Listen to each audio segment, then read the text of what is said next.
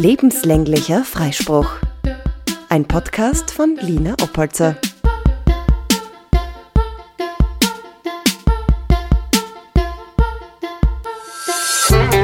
Heute mit dem Thema Sei das Vorbild, das du in deiner Jugend gebraucht hättest.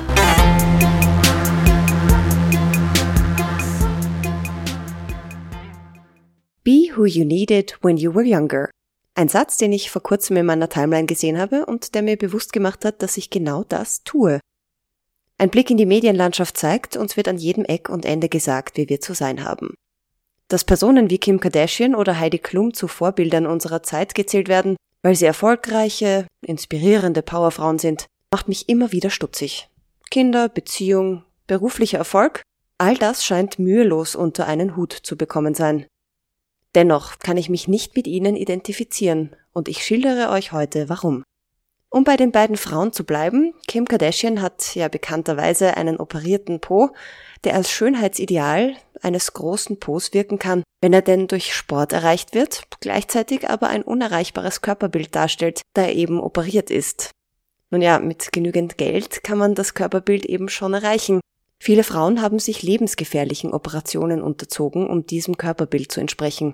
Ohne ausreichende finanzielle Mittel wurde zu billigen Implantaten oder Ersatzprodukten gegriffen, um das gleiche Ergebnis zu erreichen, ohne die hohen Kosten dafür aufbringen zu müssen.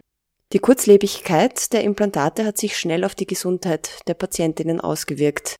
Die günstigen Präparate sind dann unter der Haut zerbröckelt und auseinandergeronnen, was dann wiederum zu gefährlichen Notoperationen geführt hat kein gesunder Zugang, dass man von einem auf den anderen Tag seinen Po muskulöser aussehen lassen kann ohne die Anstrengung. Eine gefährliche Veränderung des Körpers wird damit verharmlost. Alles muss heutzutage schnell gehen und darf nicht anstrengend sein. Deshalb funktionieren Skinny Tees und Muskelkontraktionsgeräte, die man im Sitzen verwendet. Versteht mich nicht falsch.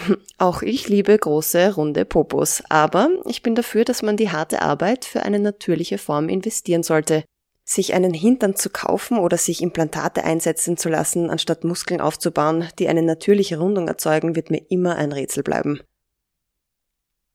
Heidi Klum hat das Magerwarnpferd zu Tode geritten und damit den anderen immer noch bestehenden Puls der Zeit getroffen. Das Gegenteil von großen Popos, könnte man sagen. Über eine Werbeeinblendung auf Facebook bin ich vor kurzem wieder an die Gruselshow Germany's Next Topmodel erinnert worden. Ich habe mir gedacht, ich werfe mal einen Blick hinein, was sich denn so in den letzten zehn Jahren getan hat. Zu meiner Überraschung gab es eine Kandidatin mit etwas mehr Rundungen und immerhin gab es eine Kandidatin, die 27 Jahre alt war. Sie wurde zwar von der ganzen Gruppe für leicht verrückt gehalten, da sie einem Stofftierbiber eine Stimme verliehen hatte und nur mit diesem Biber am Set sein konnte. Aber immerhin, sie haben auch eine ältere Kandidatin die Chance gegeben, teilzunehmen. Oder vielleicht gehen ihnen doch die jüngeren Kandidatinnen aus? Ich weiß es nicht. Szenenwechsel. Es ging darum, wie in all den Sendungen zuvor, das große Umstyling zu überleben, möchte man fast sagen.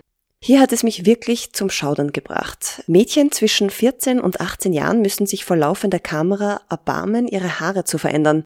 Dabei zum Teil auf drei Zentimeter kürzen. Die Art, wie mit den Mädchen gesprochen wird, hat mich mit den Kandidatinnen mitfühlen lassen. In direktem Ton, entweder du machst das oder du bist raus. And that's that vor laufender Kamera zum Entertainment aller Zuseher. Dann immer wieder Einblendungen von Heidi, die mit ernster Miene meint, sie musste auch mal in den sauren Apfel beißen zu Beginn ihrer Karriere. In meiner Recherche bin ich auf die Diätgeheimnisse von Heidi Klum gestoßen und war gefasst, das Radikalste vom Radikalen zu lesen. Zum Abnehmen nach der Schwangerschaft eignet sich der Verzicht auf Kohlenhydrate. Obst, Brot und Nudeln sind tabu und damit quasi eine Diätsünde, Erlaubt sind magerer, gedünsteter Fisch und Geflügel, Salat, nicht mein Salat, Gemüse und Eier. Hier sollten Sie jedoch auf das Eigelb verzichten, weil dieses zu viel Fett und Cholesterin hat. Es gibt ein kalorienarmes Essen mit maximal 900 Kalorien pro Tag, wenn Heidi Klum Diät hält. Hat ihr bzw. den Beitragsschreibern denn schon jemand mal gesagt, dass Cholesterin nicht schädlich ist? Der Cholesteringehalt im Essen spielt bei der Regulation der Blutfette nur eine begrenzte Rolle. Stattdessen sind vor allem die genetische Veranlagung sowie eine fettreiche Ernährung für hohe Cholesterinwerte verantwortlich. Zwei Drittel des Cholesterins im Blut wird vom Körper selbst produziert. Aber durch nicht recherchierte Beiträge in Magazinen kommen immer wieder solche Hirngespinste zustande, die gelesen werden und für wahr erklärt werden. Und so nimmt die sogenannte Bro-Science ihren Lauf. Und überhaupt 900 Kalorien und intensive Sporteinheiten in einer Zeit, wo der Körper gerade hormonelle Höhen und Tiefen durchlebt hat, ist nicht gerade gesund, würde ich sagen. Eine so derartig restriktive Diät nach einer Schwangerschaft kann zum Ausbleiben der Periode führen, besonders wenn auf essentielle und gesunde Fette verzichtet wird. Eine Mangelerscheinung ist ebenfalls zu erwarten, aber dafür hat sie sicher einen gut abgestimmten Pillencocktail, um die Mängel via Supplements zuzuführen. Um überschüssige Pfunde nach den Weihnachtstagen loszuwerden, schwört Heidi Klum auf die Saftdiät, auch Master Cleanse genannt. Sechsmal täglich muss ein Gemisch aus Wasser, Zitronensaft, Ahornsirup und Cayennepfeffer getrunken werden. What? Ein Körper ist so konstruiert, dass er sich selbst reinigen kann. Dafür haben wir zum Beispiel die Leber und die Niere. Wir müssen also nichts glänzen, um wieder gesund zu sein. Nach ungefähr zehn Artikeln in diversen Frauenzeitungen habe ich echt schon genug gehabt. Dieselben Floskeln, überall dasselbe zu lesen. So erreichst du Heidis Traumfigur. Heidis Trick, um schnell abzunehmen. Also ich kann nur raten, die Tricks der Models nicht zu befolgen. Die Gesundheit wird ganz oft vorgeschoben und soll den gefährlichen Trend Ich bin ja so gesund überspielen. Viele der ach so gesunden Models leiden unter Essstörungen und müssen sich als gesund geben, um gebucht zu werden. Been there, done that. In meinen Augen sind solche Frauen nicht inspirierend, ich finde sie beängstigend. Beängstigend, dass sie leichtfertig einen radikalen Lebensstil verkaufen und vermarkten. Sie bewerben Produkte, die den Konsumentinnen vorgaukeln, sie wären näher an den Stars. Wenn sie das trägt, dann macht mich das wie sie. Und genau so, meine Damen und Herren, funktioniert Werbung. Sie stehen im Rampenlicht und das macht sie für viele junge Frauen attraktiv. Die Gefahren dieser Lebensstile werden nicht hinterfragt. Ich finde, sie machen einem Druck, dass es doch so leicht aussieht und man das doch scheinbar alles schaffen kann. Es wird aber nicht gezeigt, dass hinter diesen Frauen eine Riege an Hausmädchen und Nannies stehen, die 24-7 mithelfen und Geld keine Rolle spielt. Ein Personal Trainer bei jedem Training zur Seite steht, ein Koch 900 Kaloriengerichte zubereitet, ein Werbevertrag wartet, der einen gesunden Körper zeigen soll. Mir macht die Dynamik solcher Trends Sorgen. Salopp dahergeredete Beiträge, plakative Magazincover und Shows, denen heutzutage nachgeeifert wird. Äußerlichkeiten stehen im Fokus der Trends. Und das immer. Abseits von all den Modelshows und Promis sind es immer die gleichen Zeilen, die wir am Magazincover finden. Endlich dein Traumgewicht erreichen. So nimmst du in vier Wochen sechs Kilo ab. Schlank im Schlaf, diese Diät ändert alles. Sektenhaft und radikal, wie mir scheint. Null Nachhaltigkeit und absolut kein Blick auf was in uns passiert, warum wir nach all diesen Wundermitteln suchen und warum wir die Erlösung in Dingen finden wollen, die in vier Wochen all das gut machen soll, was wir unser Leben lang missachtet haben. Bei der Vorbereitung dieser Podcast-Folge habe ich ganz stark an meine Gefühle und Gedanken während meiner Magersuchtszeit mit 50 Kilo denken müssen wie sehr mich bis heute die Auseinandersetzung mit meinem Körper Kraft kostet und bereits gekostet hat. Um einen Einblick geben zu können, womit ich die letzten Jahre immer wieder zu kämpfen hatte, schildere ich kurz meine Gedanken während meiner Pubertät. Seit ich 2015 in der Magersucht fest verankert war, habe ich die Thematik und die Gedanken zu meinem Körper nicht gänzlich hinter mir lassen können. Ich habe es mir ganz oft eingeredet, dass ich es hinter mir gelassen habe, aber die Realität hat anders ausgesehen. Kalorienzählen war mit 15 ein dauerndes Aufschreiben meiner gegessenen Kalorien, noch verfügbaren Kalorien, ausrechnen, was sich heute noch ausgeht zu essen, gepaart mit Gedanken von Stolz beim Erreichen der 800 bis 1000 Kalorien oder Selbsthass beim Nicht-Einhalten der mir selbst auferlegten 800 bis 1000 Kalorien. Alles hat sich ums Thema Essen gedreht. Nicht um den Genuss und das Erlebnis, sondern um die Bestärkung durch die Kontrolle über mich selbst. Zufriedenheit durch gezielte Maßregelung. Jedes Mal, wenn ich mein Kalorienziel erreicht habe oder darunter geblieben bin, habe ich mich gut gefühlt. Mit der Zeit macht einen das Gedankenkreisen verrückt. Man kann sich nicht konzentrieren und kippt immer wieder ganz ungewollt im Laufe des Tages ins Kalorienzählen hinein. Wie viel habe ich heute schon? Was darf ich noch? Sport war dabei immer eine Strafe für mich. Hatte ich mein Kalorienziel nicht erreicht gehabt, musste ich auf dem Cross-Trainer dafür büßen. Ein bis zwei Stunden mehrmals die Woche waren Standard. Auch das Modeln zu meiner Magersuchtszeit war nicht gerade gut und hat meine Krankheit nur weiter manifestiert. Mit gezwungenem Lächeln und dem Bejahen, dass es mir eh gut ging, habe ich immer wieder bestätigt, dass ich genug esse. So viel zu ach so gesund sein. Damals habe ich Modelshows gesehen und wollte wie die Models am Laufsteg sein. Schlank, erfolgreich und scheinbar so glücklich. All das war für mich schier unerreichbar. Verunsichert, wer ich eigentlich bin, ob nun der schlanke Schatten meiner selbst mit gezwungenem Lächeln oder die starke Frau, die sich erst zu ihrem wahren Ich und ihrer starken Persönlichkeit kämpfen muss, lebte ich von Tag zu Tag. Wie schon in der letzten Folge beschrieben, änderte sich mein Krankheitsverlauf mit der Zeit. Ich habe immer mehr zugenommen und konnte nicht mehr in das ach so perfekte Bild der 90-60-90 Modelszene passen. Ich konnte mich immer weiter vom Gedanken des Dünnseins verabschieden. Die Gedanken an Kalorien und das Zählen jeder Mahlzeit konnte ich allerdings nie wirklich ablegen.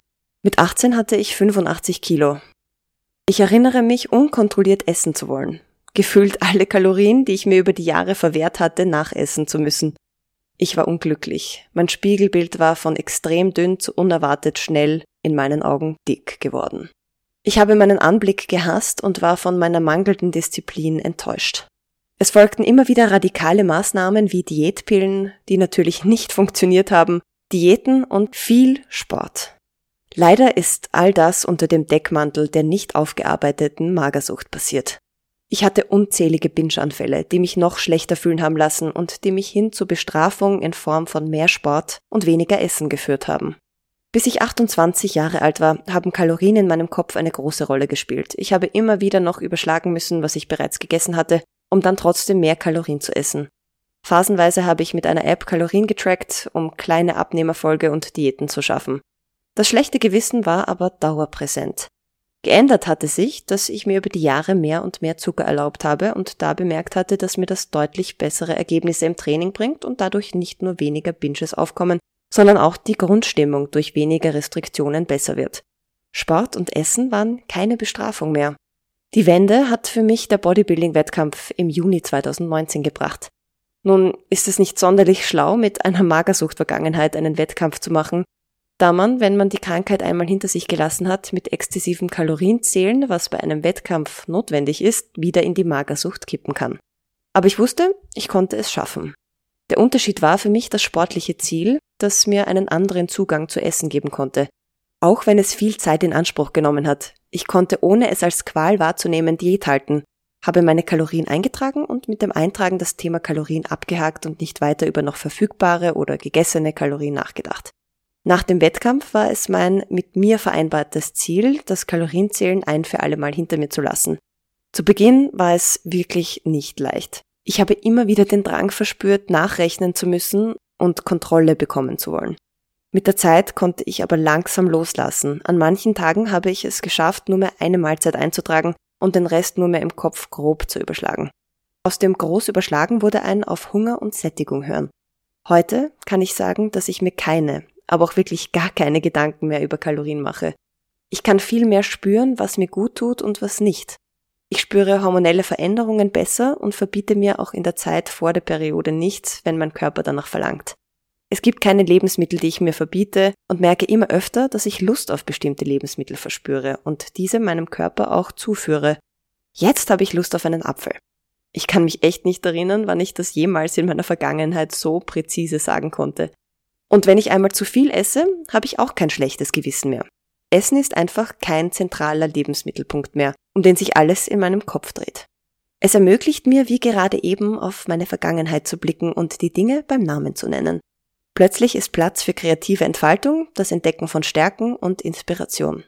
Eine wahre Befreiung. Bei der Thematik, sich selbst ein Vorbild zu sein, denke ich ganz oft an mein inneres Kind, das zur Zeit meiner Magersucht einsam und auf der Suche nach Bestätigung war und diese nicht bekommen hat. Wie sehr hätte ich mir damals eine Person gewünscht, die mir sagt, es ist okay, wie ich bin. Das nicht gesehen werden hat sich bei mir in einer Essstörung manifestiert. Und so habe ich Aufmerksamkeit bekommen. Aber ich habe jedes Mal gemerkt, dass mir diese Aufmerksamkeit nicht angenehm war. Niemand hat mein Innerstes, meine tiefen Beweggründe für meine radikale Selbstgeißelung gesehen. Und wieder ist es nur um Körperlichkeiten gegangen, um Aussehen und keine für mich wichtigen Werte. Keiner wollte oder konnte meine Traurigkeit sehen oder hat sich nicht getraut, mit mir das Gespräch darüber zu suchen. Jeder hat mich auf mein Äußeres angesprochen und mich, nach meinem Empfinden, darauf reduziert. Sei dir selbst am nächsten und schaff dir dein für dich richtiges und realistisches Körperbild. Bedeutet, sich zum Beispiel Vorbilder zu suchen, die einen guten Umgang mit ihrem Körper pflegen und einen mit einem guten Gefühl zurücklassen und andere Sichtweisen im Umgang mit dem eigenen Körper aufzeigen. Vorbilder, die nicht Aussehen oder ihr Gewicht und das Erfüllen eines vorgegebenen Rollenbilds im Fokus haben. Online als auch offline. Neben Vorbildern, die wir in unserem Umfeld finden, müssen wir uns eines Tages abwenden und den Kontakt mit uns selbst suchen, um unseren Körper als Vorbild anerkennen zu können zu erkennen, dass man viel mehr ist als nur ein Gewicht auf der Waage und so zu seinen Fähigkeiten und Stärken finden kann. Ich empfehle, die Waage gänzlich zu verräumen. Die Tagesstimmung nur vom Gewicht abhängig machen zu lassen, sehe ich als sehr kritisch, weil ich weiß, in welche Richtung es mit diesem Verhalten gehen kann. Ich habe öfter gehört, dass sich besonders Frauen, die sich täglich wiegen, über Gewichtsschwankungen von 200 bis 400 Gramm wundern und dann am selben Tag die penibel gezählten Kalorien gleich weiter senken, um am nächsten Tag weniger zu wiegen. Ich möchte dir ein paar grundlegende Dinge heute mitgeben, die mir bei dieser Thematik geholfen haben. Keine Kalorien zählen. Nach meinen vorherigen Schilderungen geht wohl deutlich hervor, dass auf das Kalorienzählen verzichtet werden sollte. Wenn es dennoch noch nicht ohne geht, helfen diverse Apps, Kalorien zu erfassen. Hierbei wäre es gut, wenn man sich nach Einträgen in die App gedanklich von dem Thema Kalorienzählen distanziert. Schrittweise nur mehr einzelne Mahlzeiten einzutragen hilft, sich vom Zwang des Zählens zu lösen bis es übergeht in ein vermehrtes Achten auf Hunger und Sättigung und auf was man gerade Lust hat. Den Bezug zum Essen ändern. Ganz wichtig hierbei ist, man muss sich vorsagen, dass es keine bösen und guten Lebensmittel gibt. Kohlenhydrate sind nicht der Feind und auch nach 18 Uhr dürfen wir essen. Kurz zur Erklärung. Wir haben alle ganz individuell einen unterschiedlichen Kalorienbedarf. Je nach Bewegung und Körperzusammensetzung braucht der oder die eine mehr Kalorien und andere weniger. Diese Kalorien können wir mit Kohlenhydraten, Eiweiß und Fett zuführen. Dabei spielt es keine Rolle, wann du diese Nährstoffe zuführst. Führst du weniger zu, nimmst du ab, führst du mehr als dein Kalorienbedarf es benötigt zu, nimmst du zu. Das gesagt, sollte der Fokus auf das jeweilige Erlebnis einer Mahlzeit gelegt werden. Essen soll eine Wohltat sein und nach jeder Mahlzeit soll ein Gefühl der Zufriedenheit eintreten. Egal wann du diese Mahlzeit zu dir nimmst. Auf Hunger und Sättigung achten. Eine Sache, die mir nicht immer gelingt, ich aber oft daran denke, dass das mein Fokus sein sollte. Wir essen viel zu oft aus Langeweile oder Frust und vergessen dabei, bzw. missachten unser Bedürfnis nach Essen. Und wenn der Hunger dann da ist, frag dich, auf was du Lust hast. Als würdest du gleich auf ein Date gehen und ihr sucht euch gemeinsam ein gutes, leckeres Plätzchen heraus. Frag dich bei jedem Mal snacken, habe ich gerade Hunger oder ist es ein anderes Bedürfnis, das mich eigentlich gerade beschäftigt? Du bist okay. Statt sich in der Früh zu wiegen, praktiziere ich, wenn ich nicht gerade hektisch versuche, das Haus rechtzeitig zu verlassen, mich vor meinen Spiegel zu stellen und zu sagen, ich bin okay. Heute wird ein guter Tag. You got this. Beschäftigung. Wenn du dazu neigst, immer wieder ohne Hunger zu snacken, such dir etwas, das all deine Aufmerksamkeit braucht und das dich vereinnahmt. Biete dir selbst eine Alternative zu einem Snack an. Trink ein Glas Wasser und nutz die Energie, zum Kühlschrank zu gehen, in dem Moment lieber, um etwas Produktives zu erledigen das Überessen. Oft werde ich gefragt, wie ich denn mit dem Thema Überessen umgehe. Mittlerweile gut. Da ich seit dem Wettkampf bzw. seit dem Aufhören des Kalorienzählens auch nicht mehr zu Fressanfällen neige.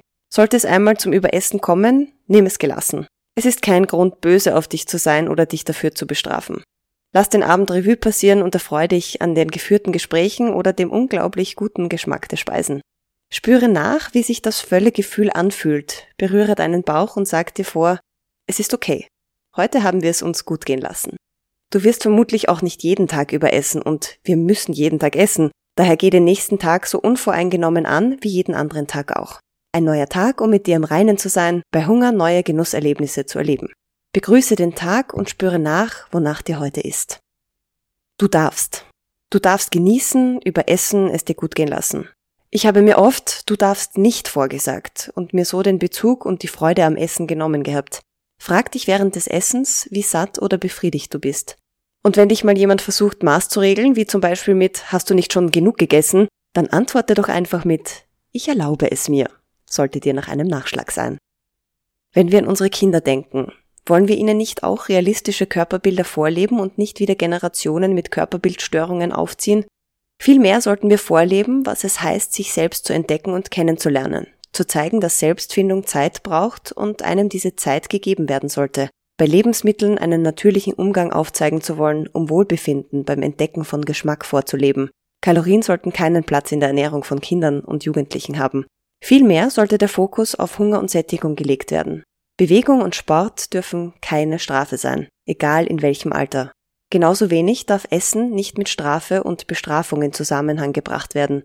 Bewegung soll Erlebnis und Beziehung mit den wichtigen Dingen des Lebens bedeuten. Atmen und das Leben und seinen Körper spüren. Mit entstehendem Hunger und dem Genuss kann der Moment des Genießens kultiviert werden. Wenn wir andauernd von unseren Körpern sprechen, wie viel man jetzt nicht schon wieder zugenommen hat, wird unser Umfeld und dabei besonders die Kinder auffassen, wie zentral wir unser Leben um unser Aussehen aufbauen. Es gibt so viel mehr, was wichtiger ist als ein paar Kilo mehr auf der Waage. Lasst uns also lieber von unseren Träumen, Hoffnungen, Emotionen und Erfahrungen reden, als uns selbst nur auf unseren Körper zu reduzieren. Für mehr Beiträge und Inhalte besuche meine Website musclesandlipstick.com oder meine Instagram-Seite mit dem Handle Muscles and Lipstick.